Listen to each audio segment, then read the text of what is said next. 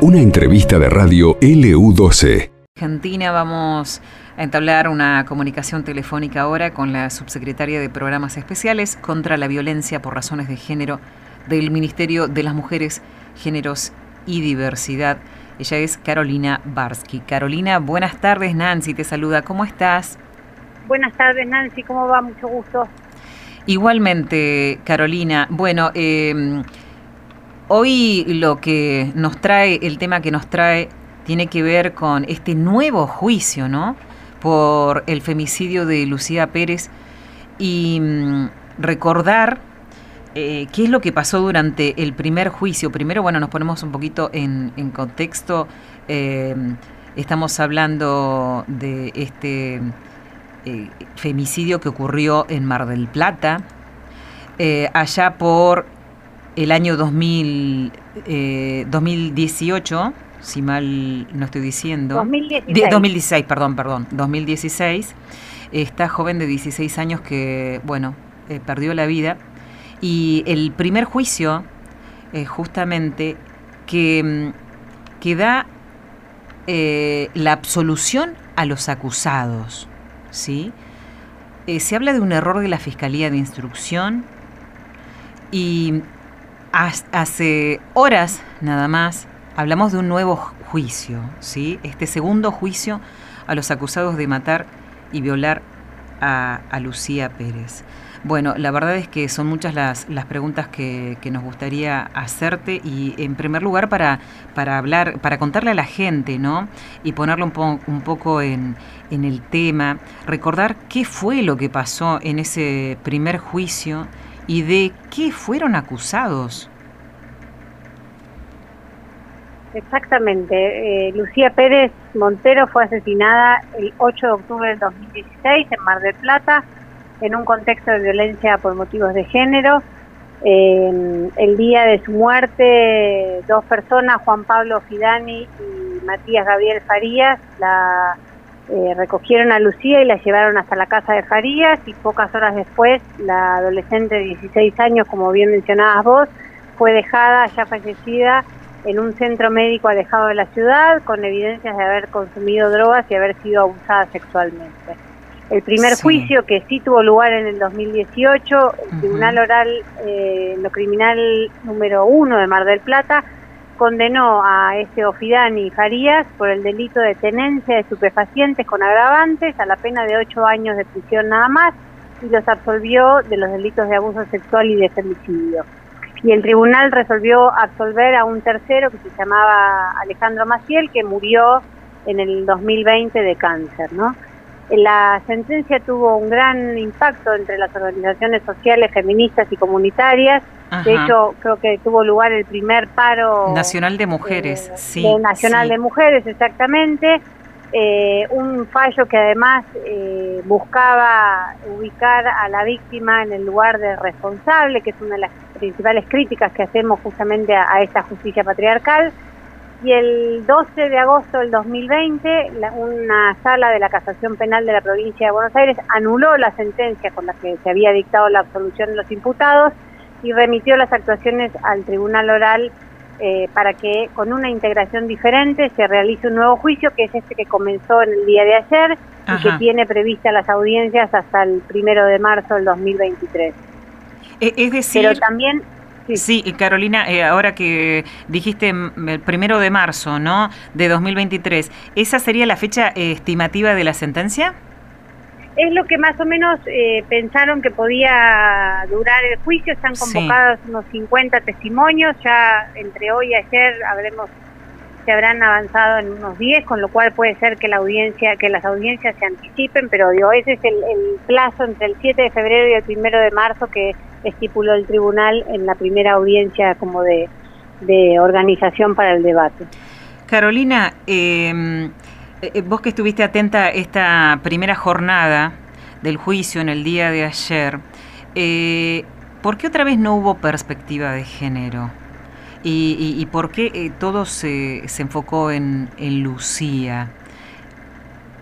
Bueno, ayer un poco, o sea, lo que nosotros observamos, digo, y eso también es importante destacar, ayer estuvimos presentes el Ministerio de Mujeres de Nación, el Ministerio de Mujeres de Provincia de Buenos Aires, la Defensoría del Pueblo de la Provincia de Buenos Aires, la Secretaría de Derechos Humanos de Nación, exactamente, acompañando a los padres, presenciando las audiencias, sí eh, pudimos identificar alguna intencionalidad, sobre todo por parte de la defensa oficial, que es parte del Poder Judicial que nosotros cuestionamos, de, querer hacer preguntas más incisivas y de querer eh, eh, enfocar la, la, defensa eh, con preguntas ajenas a los hechos y de manera tal de, de poner incómodo y de revictimizar a Marta y a Guillermo, los papás de Lucía, a su hermano Matías, en tener que revivir determinadas cuestiones que no hacían a la investigación de los hechos, cada una de las partes hizo como su hipótesis del caso, eh, pero también vimos una hermosa jornada de lucha en las calles cuando eh, organizaciones sociales, comunitarias, políticas, familiares de víctimas de otros femicidios se llegaron hasta Mar del Plata para acompañarles en, esa jornada de inicio del debate y que también como la el mensaje claro de todos y todas que estábamos ahí de justamente pedirle al Poder Judicial que se ponga a la altura de las circunstancias y que realmente tenga perspectiva de género, sobre todo que, que también tenga una, un cuidado especial y una, una empatía hacia los familiares y, y, allegados de, de la familia Pérez Montero, que quieren acompañar y presenciar las audiencias y para eso también se necesitan un espacio donde puedan estar y, atravesar el juicio oral y público, ¿no? Como dice el código. Carolina, justamente estás hablando de, eh, eh, de la presencialidad, ¿no? Eh, del pedido de, de, los familiares, de los allegados, de poder estar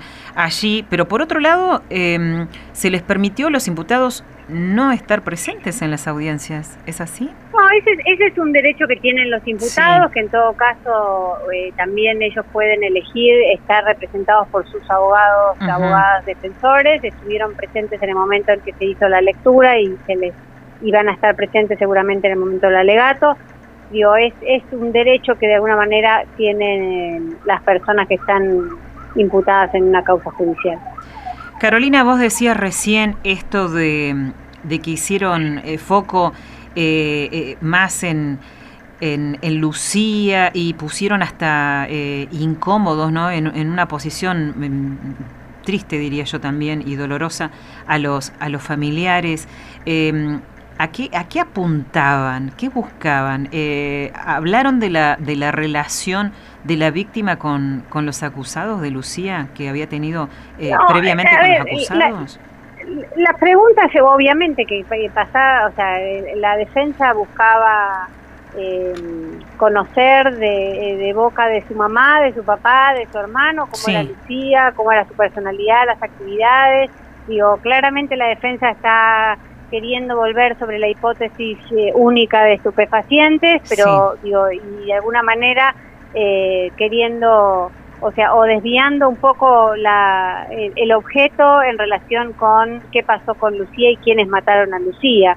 Eh, digo, eso también se va a ir dando a lo largo de todo el debate porque faltan un montón de testigos y los primeros fueron los familiares porque justamente al ser testigos era mejor que declararan al principio para poder presenciar todo el juicio el tiempo que quisieran. Una vez que declaran ya pueden ingresar a la sala como como, como público y acompañar ahí a sus abogadas en el caso de Marta y de Guillermo.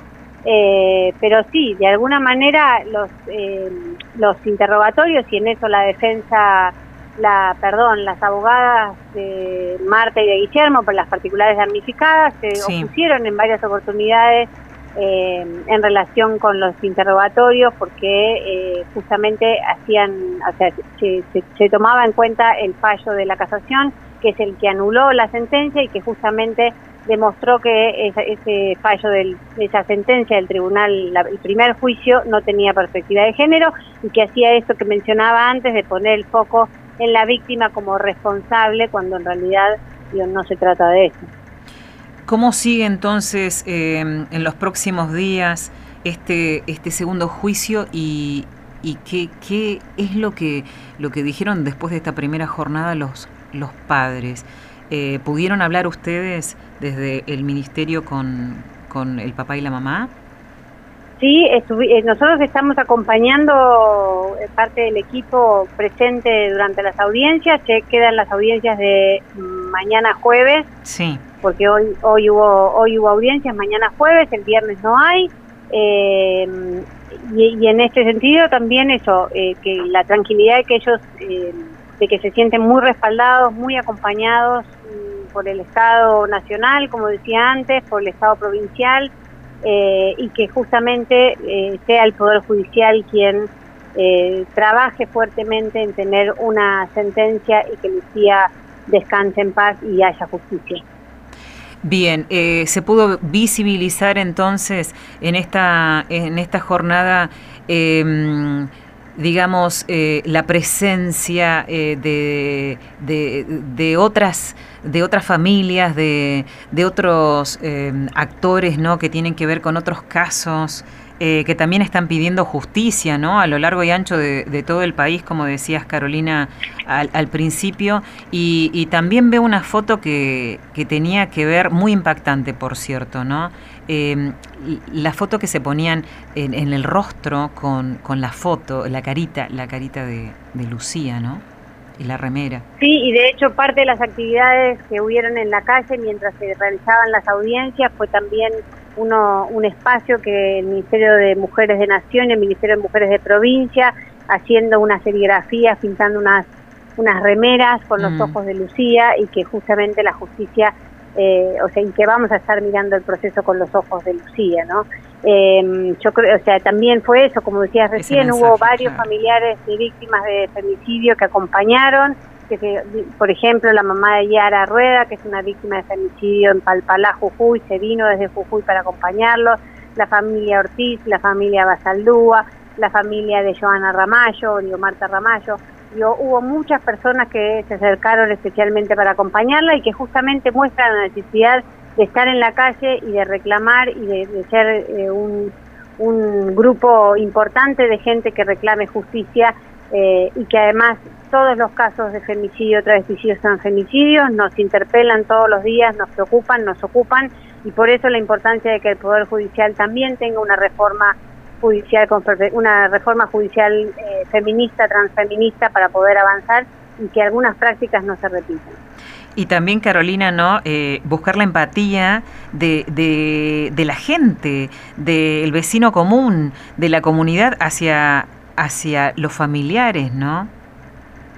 Eso, y además por eso digo, fue importante también estar, eh, y todos estos días van a estar en la calle, porque también eso, a una cuadra del, del a media cuadra del tribunal, pero en pleno centro de Mar del Plata, la gente también se entera qué es lo que está pasando. Exactamente. Eh, eh, y aparte, en, prácticamente en plena temporada, em, que, no, que no es un dato menor. Carolina ha sido muy amable. Muchísimas gracias. a ustedes, por y favor. Seguramente te vamos a estar contactando eh, a medida que vayan habiendo novedades eh, de este segundo juicio y, bueno, estaremos en contacto. Un abrazo, un placer. Un abrazo y muchas gracias. Hasta luego. Hasta luego. Conversábamos así con la subsecretaria de Programas Especiales contra la Violencia por Razones de Género del Ministerio de la Mujer, Género y Diversidad, Carolina. Esto pasó en LU12, AM680 y FM Láser 92.9.